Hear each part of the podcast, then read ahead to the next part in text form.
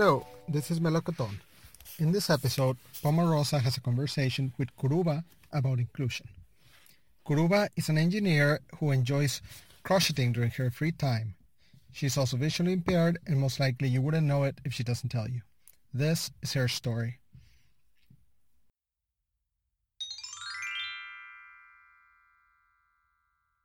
Hi everyone, Pomarosa here. We're recording another episode for How Do You Get to Where You're At.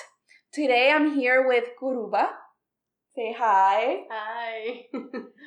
And we're going to be talking about inclusion in STEAM, science, technology, engineering, arts, and math, how it relates to education and your job prospects. But before we get started, we're going to talk about something that is very important to Kuruba. She has an Etsy shop, and she's to talk a little bit about that.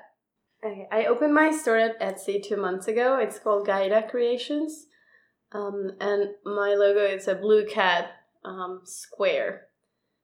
Um, and what basically I do there is just uh, all kinds of handmade products such as uh, blankets, scarves, gloves, anything you can imagine, sweaters, um, just for this particularly cold winter season. And any time of the year, you can like throw on a blanket.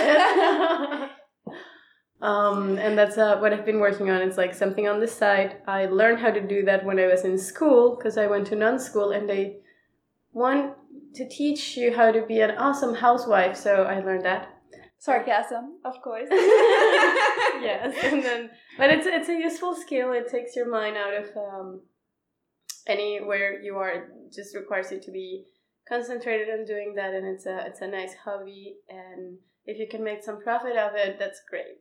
So that's what I've been doing now. And do you take any custom um, orders? Like, can people tell you that they want something specific and you'll do it for yes, them? Yes, we can customize it as like you can customize the material, the color, the size. Uh, if you want embroidery, like some people want to have a blanket with their name on it, or if it is for a baby, they do the same.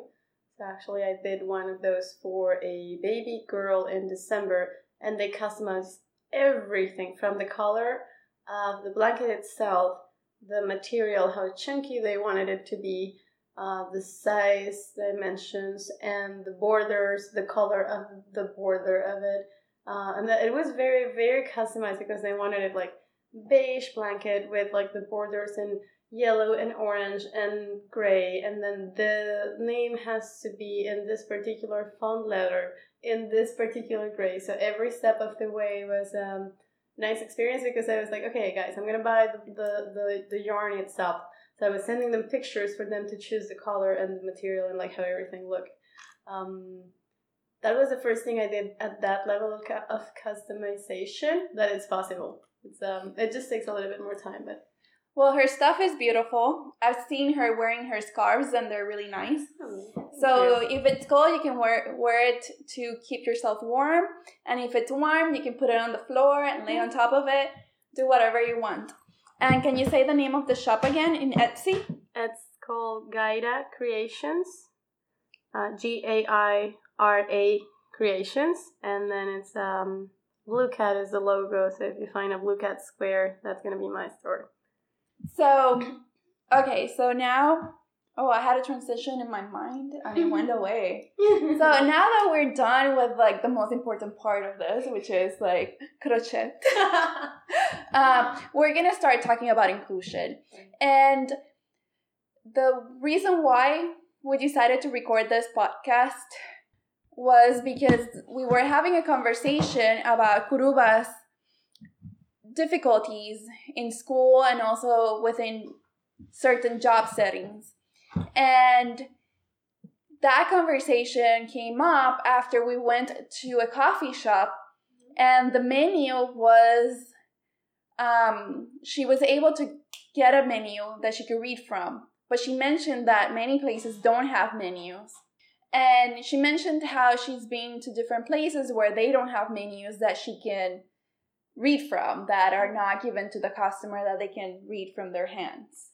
They usually have a some board that it's like really high with like odd colors that even for someone like I wear glasses, but I should be able to see fine. Mm-hmm. Even I can't sometimes read them well.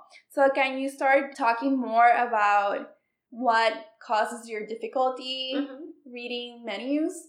Just yeah. like we're, we're starting with the, the most like basic part of it. And also, before we continue, I wanted to mention that we were discussing what language to use. Like, if we wanted to talk in English or Spanish for this particular podcast because I have a preference for Spanish uh, because it's my native language. but we decided to do it in English because it might actually have more impact given that we're Latin Americans in the US.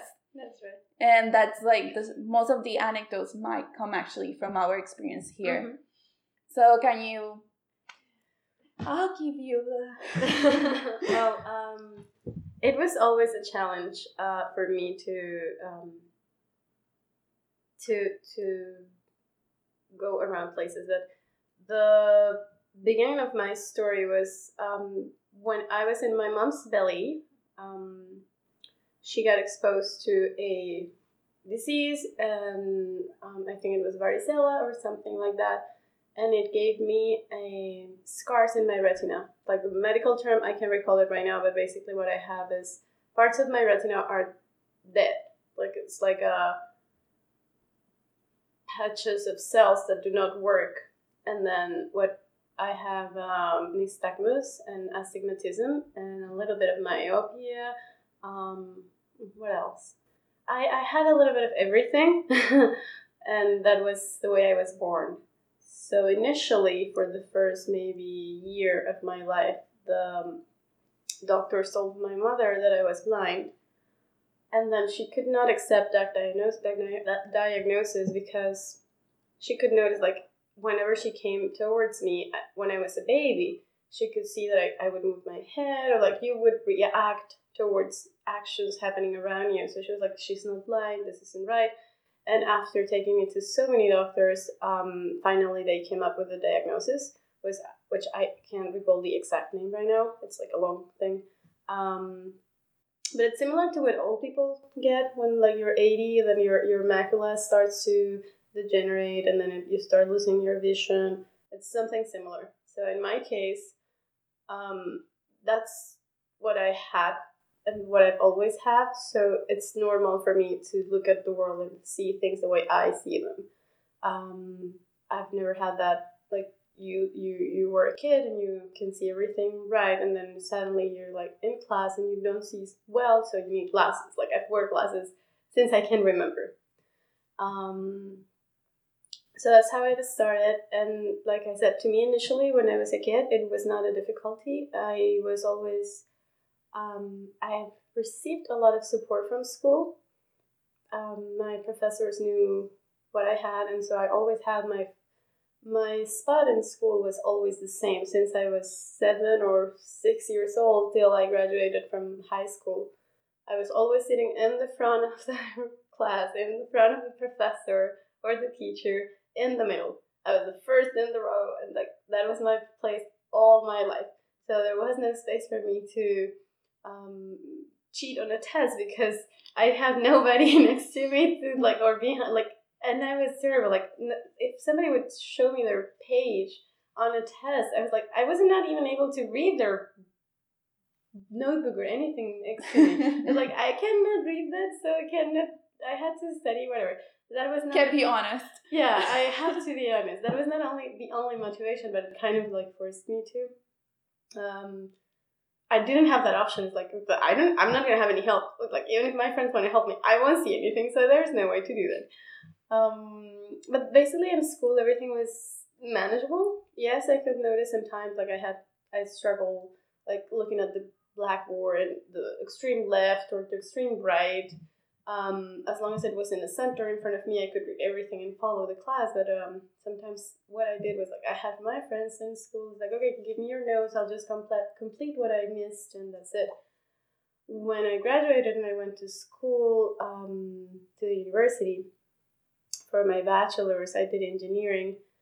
That was a completely different setup. You don't have a fixed uh, spot. You go every day to a class, and then you have to find your seat every day. And I was still too shy to. I always knew about my condition, but I was still too shy and, and insecure, and I had tons of fears to talk to my teacher or to talk to my classmates and say, "Hey, I cannot see very well. I'm gonna need some help, or I'm gonna need to sit like just right next to you." I didn't have the courage to do that at that time and I'm sure the university had tons of like help, but I never asked for it. So what I did was I maneuvered the way I could, and I tried to use the same tools that I used when I was in high school or primary school. Um, but at the end, it just ended up being a lot of extra effort, whatever my classmates would do in an hour. Then I'll be asking them for their notes so I could complete my notes at home. And then if I miss something else, I had to read the book and whatever was one hour of class, then for me would be like maybe two or three, who knows. Um, but I did it finally. It was horrible. I felt terribly frustrated at some points. So like I'm missing everything. I'm in a physics class in this gigantic auditorium. I can't see anything about what is on the board or what the professor is doing. I don't read. I'm just following the idea, taking notes, and that's it. So the two hours that I was sitting there were basically wasted because I didn't get much out of it. But I did woke up early to go to class. I did stay there for the two hours. I did ask for notes and I did the extra job to catch up. It was it was um exhausting, but well, I did it. Finally, graduated, got a job. Um, I really liked my job, my first job, and was working at home for about five years, and then I came to the US for grad school. And one of the things that I remember that I thought was the moment I go there, this is a first world country, and I'm not gonna be afraid or shy or anything. Nobody knows me there. It's gonna be like starting from zero.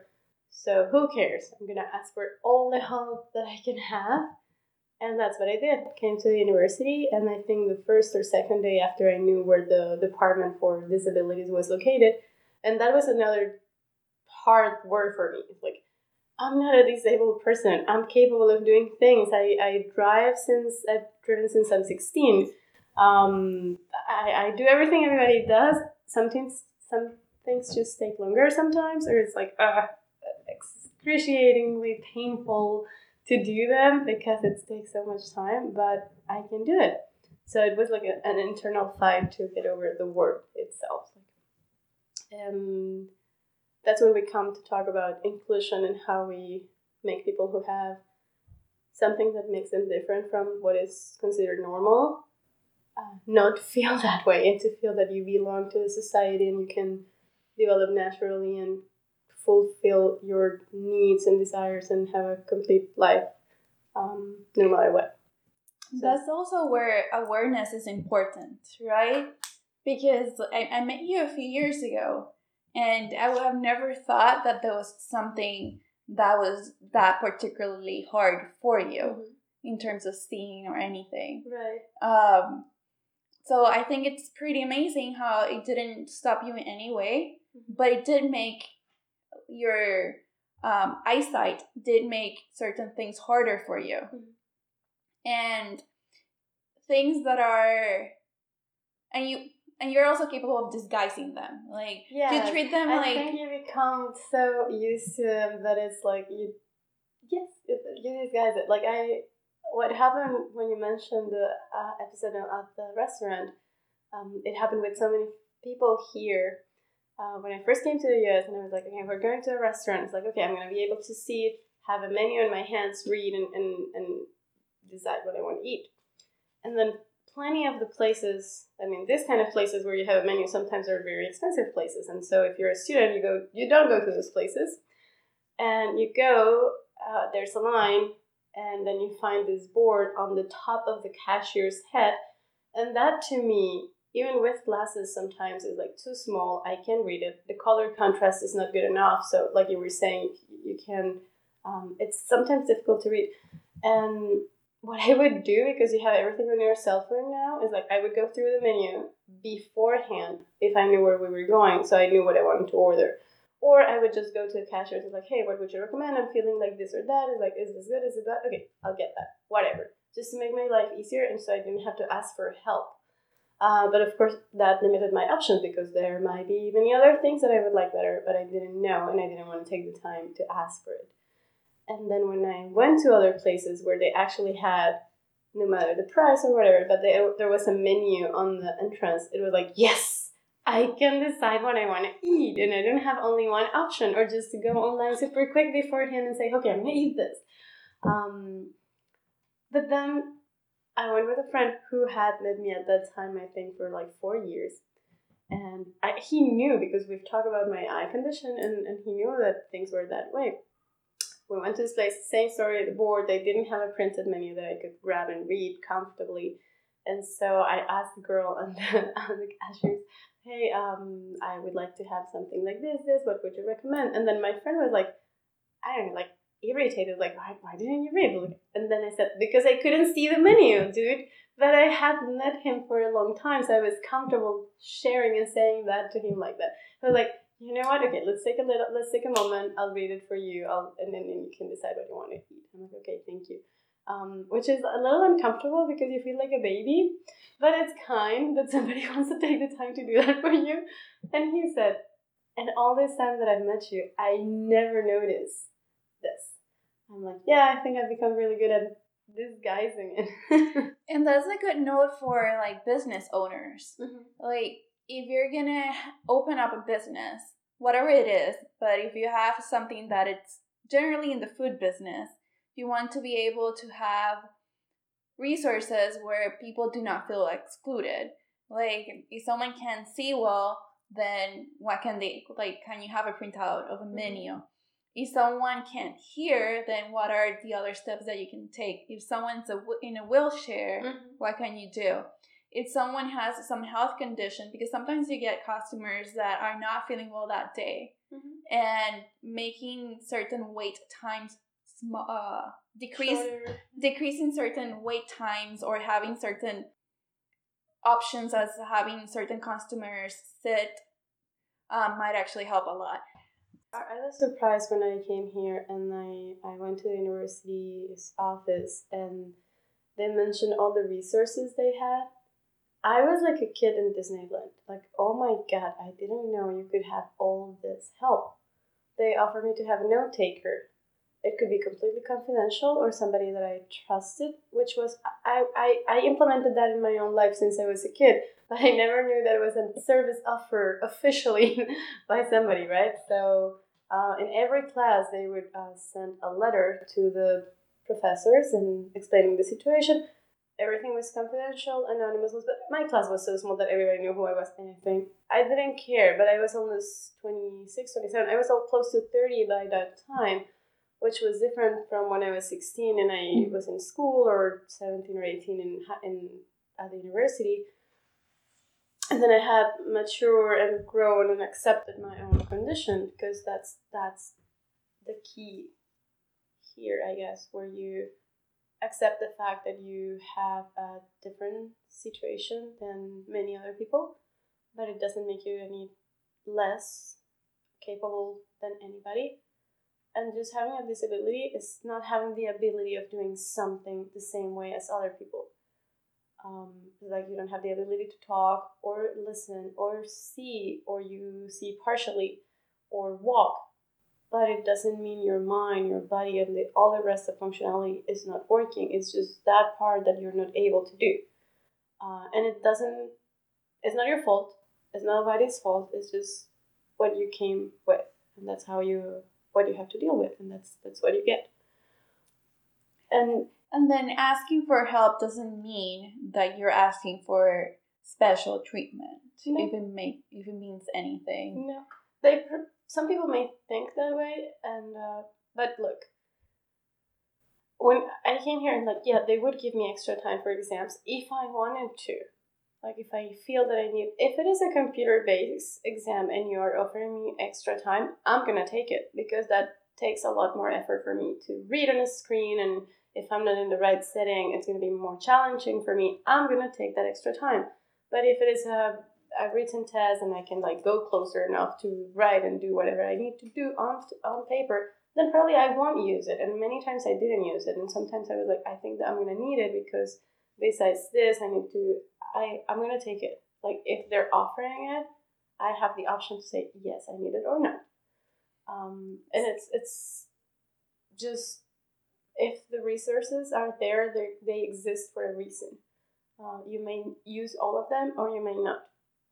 I there were other things they offered to me that I said I don't think I need that at the moment. If at some point I feel that I do, I'll come back, and that's what we did. And they were really really um, supportive throughout my time uh, in grad school. Um, and I also joined wellness programs, so I had a therapist, um, and just you need like a lot of support and to build like a safe network where you're comfortable talking about these things. Because you're new to a place a, a country and you might not feel comfortable talking about these things with a person that you just met. So um, that was also part of my journey and it was really helpful. That's like the school part and then you were mentioning something and about like the social aspect of your life i remember that i used to come across as a very um, that's the word not very kind person like i would ignore you if I, I just met you and then i would ignore you the next day i see you and then when i was close to somebody i would say if and i still do it if someday I you're crossing in front of me on the street and I don't say hi or I don't even look at you, please don't think that I'm ignoring you. It's because I didn't recognize you. I didn't see you, honestly. And if you don't see me wearing my glasses, just take it as a fact.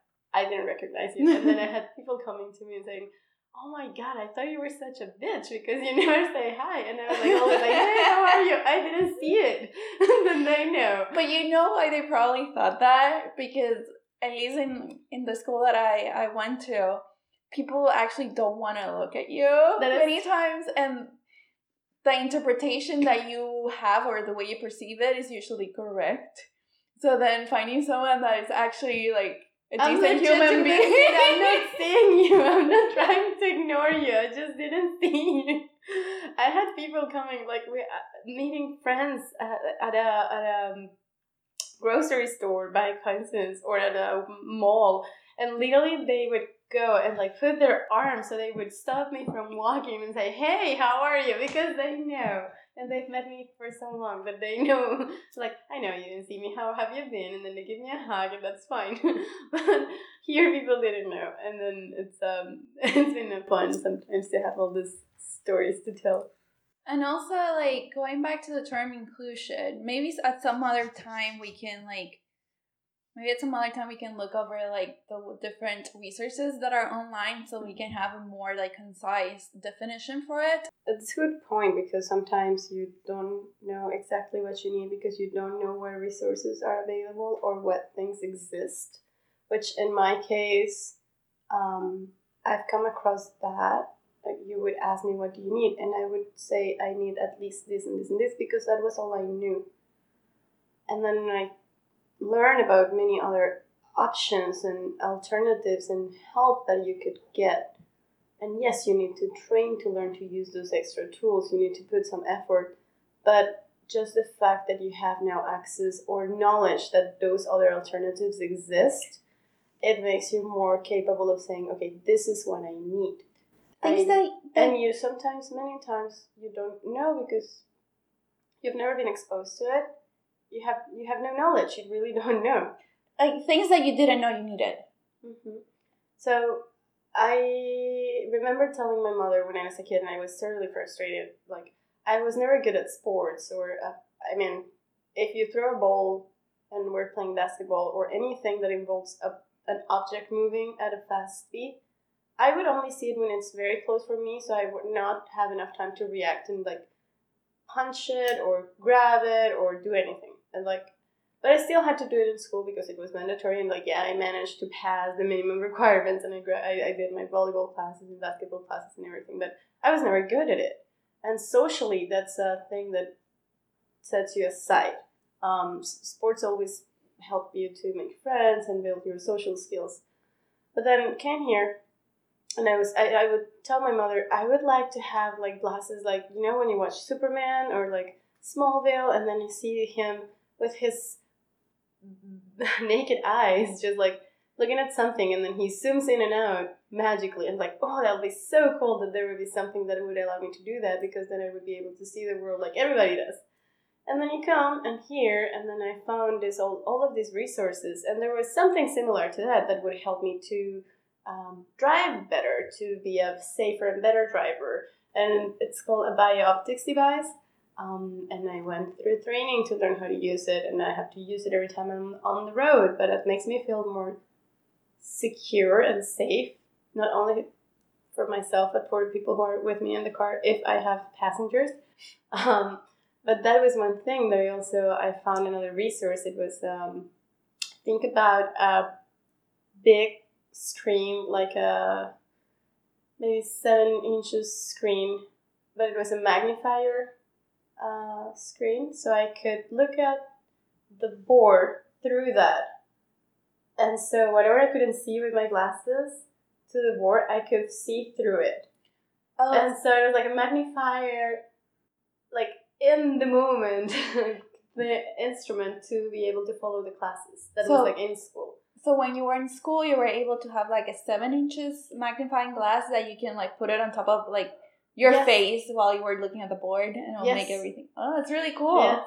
Like I think you could even use that for um, writing. Like it had so many different settings. It's like imagine you have your a bigger screen than a cell phone, and then you have buttons on the side. You can change the contrast. You can change the lighting, so you can have like whatever you're looking at instead of looking at the board. It could change the contrast, and then you would have yellow on top of blue, or black and white, or red and black. Whatever combination would work best for you, because some other people have also color. Um, they don't detect colors uh, well. And so you can manage and play with those all those tools and, and settings to make your life easier. So it was so cool. It's like okay they're doing this. I can see anything. I'm trying to with my glasses but i want so i would put the glass the, the magnifier screen in front of my eyes and then i'll take my notes and then the notes the ipad and i don't know samsung note all of this technology has made this much more manageable because what I ended up doing at, at the end, I was like, I was basically not taking notes anymore, but just like the comments that the professor would say. And what I did was to take pictures of the board. So my notes were the, the boards that the professor was doing. Like I would just pay attention, take notes, and then when he finished or she finished, I would take a picture of all the boards. And there were those were those ended up being my notes. So I I had those notes and my notes, and then the note taker, like a lot of resources to help me go through it. Um, those were two things that literally I think changed my life, and there are many, many, many other tools um, that you could use in your personal computer or at work.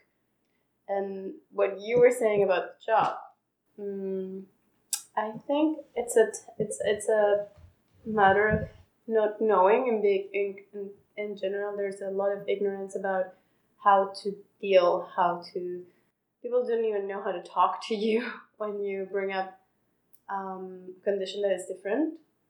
It's like okay so what what are you capable of doing? It's like i can do everything i just need this set up so i can work. And there are certain things that i might not be able to do because just physically i'm not capable of doing uh, anything besides that i can do it Mm, so it's it's um I'd say it's just lack of knowledge. So when you're applying for a job, at what point do you tell them that you have difficult difficulty seeing? Like how do you bring it up and how, how you make sure you're not discriminated against in a very That's subversive way? I know that's a very um, sensitive and uh, I I still don't know exactly how to manage it. The way that I do it now, um, initially for an online application, I would never say that I have a disability. Some people say that's good, some people say that's bad because because of the quota and diversity policies, they should at least have one person, so I might have more chances to get an interview if I said yes. But the thing is, you're not specifying what kind of disability you have on those. It's so general that it could go from, I don't know, diabetes to schizophrenia or mental conditions. And I don't know how good people are going to react if you put yes on that box. So I normally say no. I go through the interview process, and normally people don't notice because, like you said, you you become good at disguising it, and then when it comes to a point where I feel that I'm okay, I'm close to getting an offer, or I have a better description of what the job is and what my day to day is going to be, I'll bring it up, or I'll just bring it up when I began working and I notice that I need, if with the setup that I have at work, I don't need to say anything. I probably would not say anything until I feel comfortable with my manager or my boss to bring it up. Um, there have been moments where I've never had to say a word. I could just work and do my thing without nobody knowing. Um, there was a job situation after I finished my master that was completely out of the ordinary for me. I went to work with a broker, and if you watch like this, I don't know, Wolf of the Wolf of Wall Street or any kind of Wall Street kind of movie, you see they work with six, eight screens, and there are two levels of screens. That is too much for me. Like I can handle two screens, tops. More than that, I'm just gonna waste it because it's I can't. It's it's so hard for me. I mean, I would have to have like, I, I it's it's difficult. So I had never encountered a job situation like that. And then I got to the job. I, we went through the interview process. It went well. Um, and then I said, okay, what is the like? I tried to make sure that I understood what the job was and the job responsibilities. And I said, okay, I can do this. I can do this. I can do this. Fine. And then I get there the first day. I'm like, oh my god, how am I going to do this? I mean, I. And I tried for a couple of days, and then I realized it's not just like having six screens in front of you or maybe eight sometimes, but you need to follow up what's going on in each one of those screens practically all the time. Um, and that was too much for me. I'm like, maybe if I can zoom in here and zoom out there, but that's because of the speed of that particular job, it was too much. So I talked to my manager and I said, look, um, I realized about this. How can we work through this? Um, and he was really good, but like I said, it's something that people don't know how to handle and he i could see he was honestly trying to help so they moved me to a different department uh, to do something different and i actually was able to do that but the company at the moment didn't have a need for that particular position so we decided to complete the trial period and then i was i, I continued with my life and went to a new job but that was the first time in my entire life where I got to a place where I said, because of this condition, I cannot perform or do this activity. But it was something that at that time it was really hard for me to accept it. Um, but it was something completely out of the ordinary and it was an unusual situation. So it's like, okay, if I ever have to be in that position again, that's a job that I'm gonna be like, I'm not even going to apply or do anything because it's not gonna be for me. I'm I would never drive or uh, be a pilot because you need to have a really good vision to, to be on a plane. So it's like that I can't do it. Too many I'm fine with that, right? But um, that was that was hard. That was really hard on a professional and like personal level. It brought me to a completely different level of acceptance of your limitation, and it caused me tons of tears and frustration and because that was the job. I finally found a job as a, an immigrant student on an F1 visa with my work visa, and they said, We'll sponsor your work visa. And I was like, This is it. I finally got it after like two years of looking for a job, and now I get it. Fine, I'm so happy. And then after less than a week, I'm like, Nope. It's heartbreaking. It was so bad. like finally getting your dream and then realizing that that's No. not and the thing, it, it was not going to work, not because I did something wrong, but it was just because I wasn't able or capable of doing the job they needed me to do because of my condition. So I was like, so frustrating. I didn't do some. I didn't do anything wrong. I found a job. I interviewed well. I got there. I, I get along with the people. I I liked what they were doing. I really was interested in the topic, but. But you know what speaks highly of you, in my opinion, is that you were honest with yourself and you were honest with your manager that that might not be something you can do. Like sometimes there's a tendency to try to it's sometimes it's difficult to see that that's a limitation and you were able to see it and and talk about it and I and think it was serious because particularly in that business you're you're working with every transaction that you're, you input represents millions of dollars and then it's like 3.0 and if i don't see that point and if i put 300 instead of 3.0 that multiplies times millions and i can be making a huge mess. You can reverse it yes but i make those mistakes on a daily basis. Things like with my the nature of my job i can check and i can double check and i can make sure that i'm not making that mistake because i know that i do it because it's easy for me to let it go. Like i just didn't notice and i have to check. And i have to double and triple check everything i do. But in that job you have to do you have like 30 seconds to input a trade once they said okay we're to do this and then the person who's inputting the trade has to do it. And you have a limited amount of time to do that. At that speed I don't have the time to triple and double and quadruple check. And if I make a mistake, it's to be very, very difficult to fix. And that was all the time, eh, all day while the market was open. So I really, very fast realized that that was not something that I was going to be able to maneuver through just because of the speed and my own condition. So like everything combined was like, nope, nope, I can't. it was all in one. yeah. Um, and thank you for sharing that. Like it's it's very difficult to talk about something that didn't work out. We usually prefer to talk about how great we are rather than mentioning this this this didn't work out. Yep. Um, so thank you for doing that with us or me right now Okay. and the listener. That's okay. So I want to I'd like to know more about your crocheting Mm-hmm. in the sense that you you have difficulty seeing, Mm-hmm. but you still manage to crochet. So Um, how does that work? Everybody asks me that question. like, don't you get tired? Then your eyes give you a hard time. And it's like, actually, no. Um, what I need is to have good lighting and just be in a comfortable position. Like if I'm sitting in a nice, comfortable chair or in my bed with like tons of pillows around me, and then I have a lamp with like three bulbs next to me. Um, as long as I have good lighting and like I can position myself in a way that I can work, I can do it for hours and I don't even realize. I just play some music or like put like a Netflix series on the side and I'm just doing it. And it just goes magically. I don't know. and a lot of it it's tactile, right?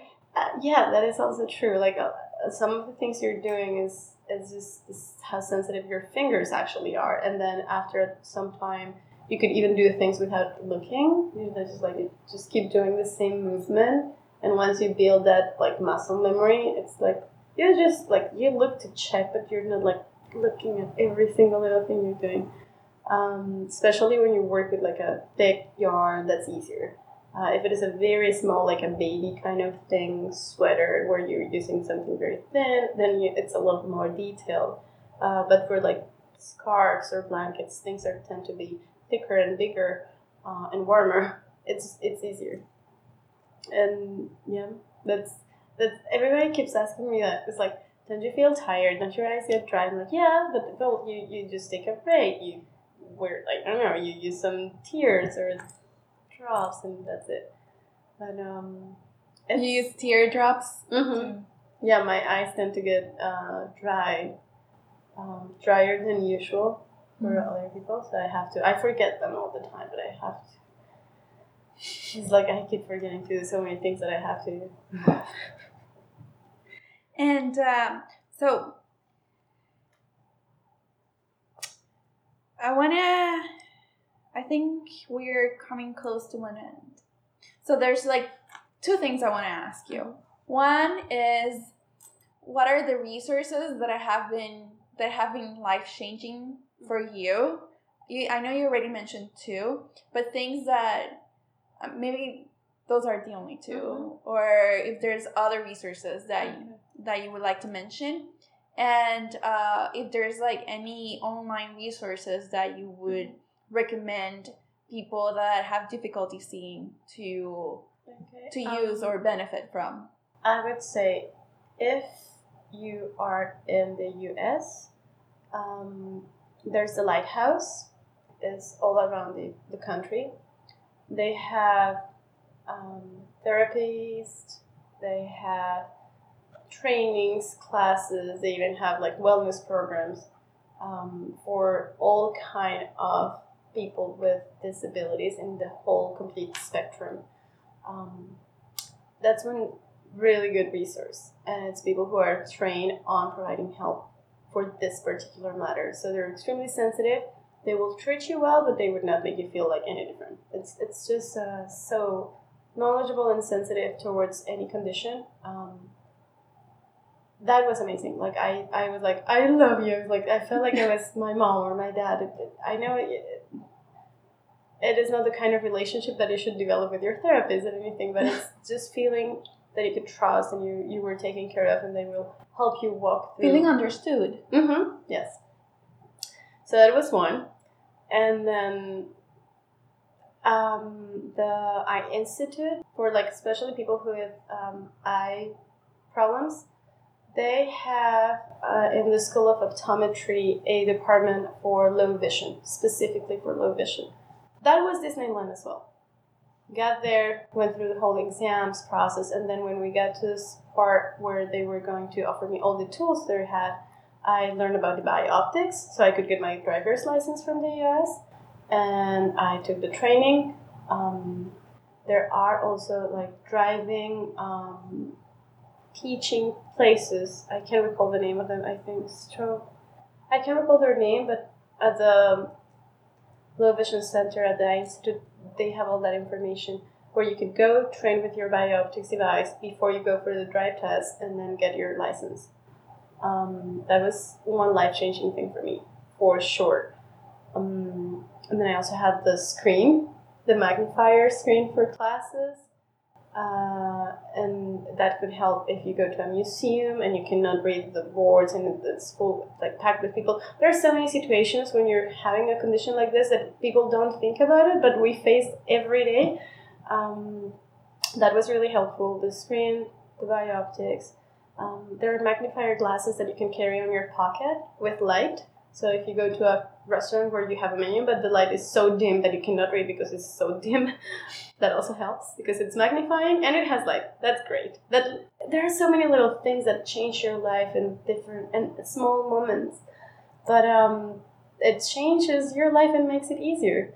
Um, there's a software as well.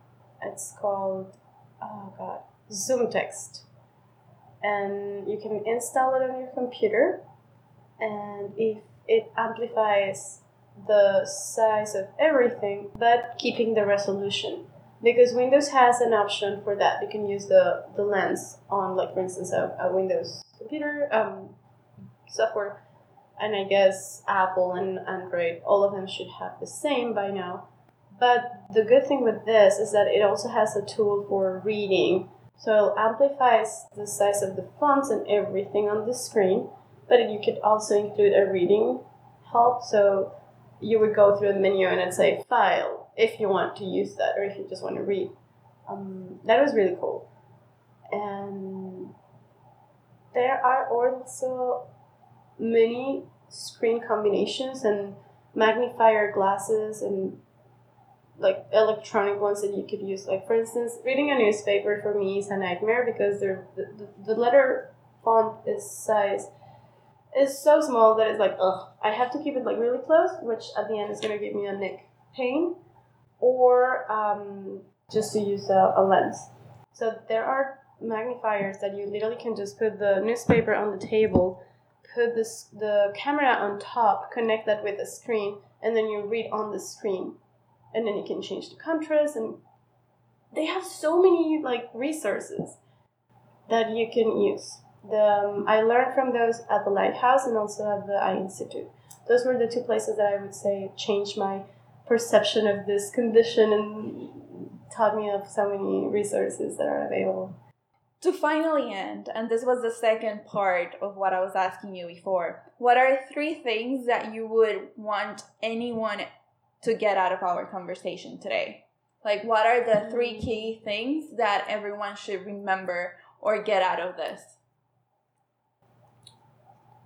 Um, one thing, and I think that's probably the most important thing is that, like I said before, having a disability is doesn't make you any less than any other person. It's just not having the ability of doing something the same way other people do it, and just accepting that you are not you're just you don't have the ability of doing something the same way other people do.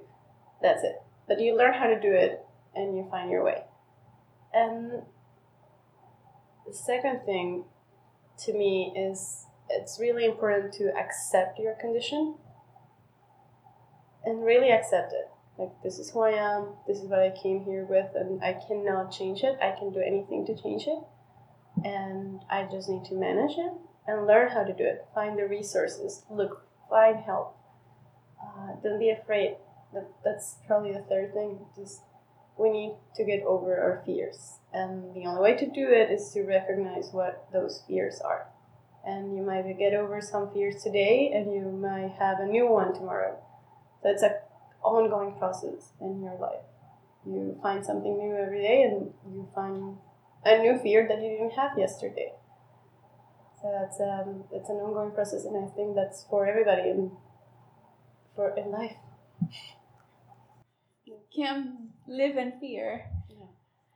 So thank you, Kuruba, for giving the You're interview welcome. for for being willing to do this, and to everyone else, thank you for listening. Please like, share, subscribe, favorite, rate us, do all of the above so that we can actually be more easily found by other people and talk to us. Bye. Bye. Hey listeners, this is Melocoton again. What's your takeaway from this conversation? I found this interview insightful, providing a perspective on inclusion that I was unaware of. From now on, I'll make sure that I don't take for granted that not everyone has the same needs. Some of them are not obvious. In school or at work, or even for things that we do routinely, including going to a restaurant and reading a menu. And it's important to continuously seek ways to learn to be more inclusive and about what that means for all individuals and what resources are available when you need help. It was informative to listen to Kuruba's take about what she did. I was left wondering about all the other people involved in her process, such as her family support, etc. We would love to hear from you, your anecdotes, any data or research. Also, don't forget to follow us on Twitter at Inorganic Veggie. Look us up on Anchor and or iTunes. Rate us, like, favorite, all the good stuff. That will increase the likelihood that others will find us. Before we close, I'm having technical issues with the audio editing for this episode. I don't know how to fix or reduce audio popping. If someone knows how to fix it or has experience with audio editing, podcasting, or microphones, please contact us on Twitter at Inorganic Veggie with the info. And thank you in advance. Have a wonderful day and talk to you next time.